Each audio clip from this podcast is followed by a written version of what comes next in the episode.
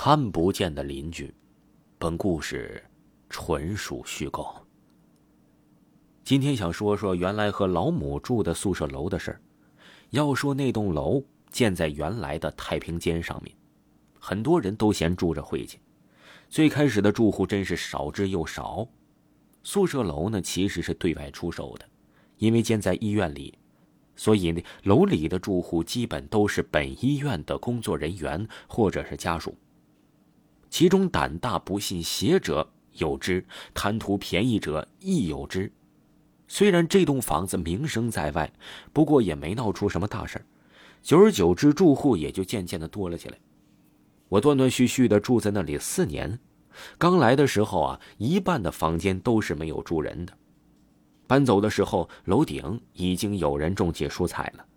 宿舍楼的每层有三个房间。中间一户，左右各一户。我呢，住在了三楼的左面，整个这层就只有我们一家。老妈呢，工作很忙，经常我一个人在家。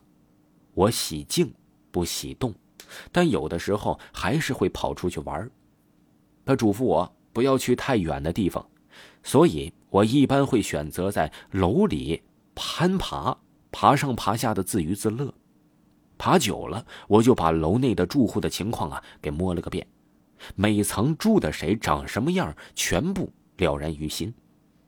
最后已经练就了一种神功：如果走廊里有人经过，只要我能听见，根据脚步声和钥匙声，就能分辨出哪家的人回来了。脚步声和人是能够对应的，我唯独没有见过的是住在四楼左门我们家楼上的人。只要在走廊里听见一种缓而弱的脚步声，我就知道应该是四楼的人回来了。我猜他也是在医院上班，每天下班呢都应该很累，所以脚步都放得很慢。刚搬进来时啊，睡到半夜，经常能凳子擦过地板和衣服往上丢的声音。我根据声音脑补出画面，更加确定他应该是一名经常值夜班的昼伏夜出的护士。我的睡眠很轻，夜里听到点声音就会醒。这个吵法确实打扰我的休息了。我妈几次上去，怕别人投诉，没人吱声未果，就问了我家住在七楼的房东，他说他并不知道这家的事情。连有没有人住在这里都不知道。不知道是楼上的这位真的有所收敛，还是我渐渐的习惯了。后来夜里啊，也没有什么所特别的吵声，我也就没有再上楼上找过他。自大花狸猫离开后，我陷入了一种比较消极的情绪中，更加的喜爱室内活动。七楼包租婆偶尔会让我帮她遛遛狗，除了完成这项任务，我基本也不会出去乱玩了。没见过四楼居民这件事儿，早就已经被忘在了脑后。一天傍晚，我出门帮房东遛狗，回来的时候已经八点多了。南方的天黑的晚，这个时候还没有完全黑透。我拿出钥匙开了楼下的防盗门，牵着逼仔准备上楼。逼仔绕着我的腿转来转去的，似乎是不愿意上楼。他一向很喜欢我，我呢被他缠的也没办法，只好放慢了脚步，由着他闹。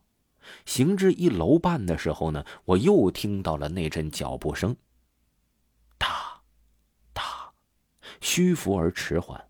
我突然有了一种奇怪的感觉，这种声音听起来真不像是一个年轻人发出的。想到在楼里住了这么久，楼上的人却还没有见过，我好奇心大起，拉着逼仔就想往楼上跑。逼仔呢却不肯快走，牵引绳被拽得老长了，我没有办法抱起他，两步并作一步的登起了楼梯。行至三楼家门口的时候，我清楚的听到了拿钥匙时金属摩擦碰撞过的声音。我心里一急，怕这人已经进房间了。就想一下，这背影也好吧。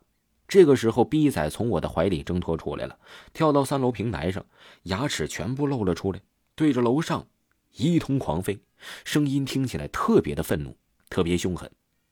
我从来都没有见过这只狗这么疯狂的样子，一下也有点被吓住了。他叫了好一会儿才安静下来。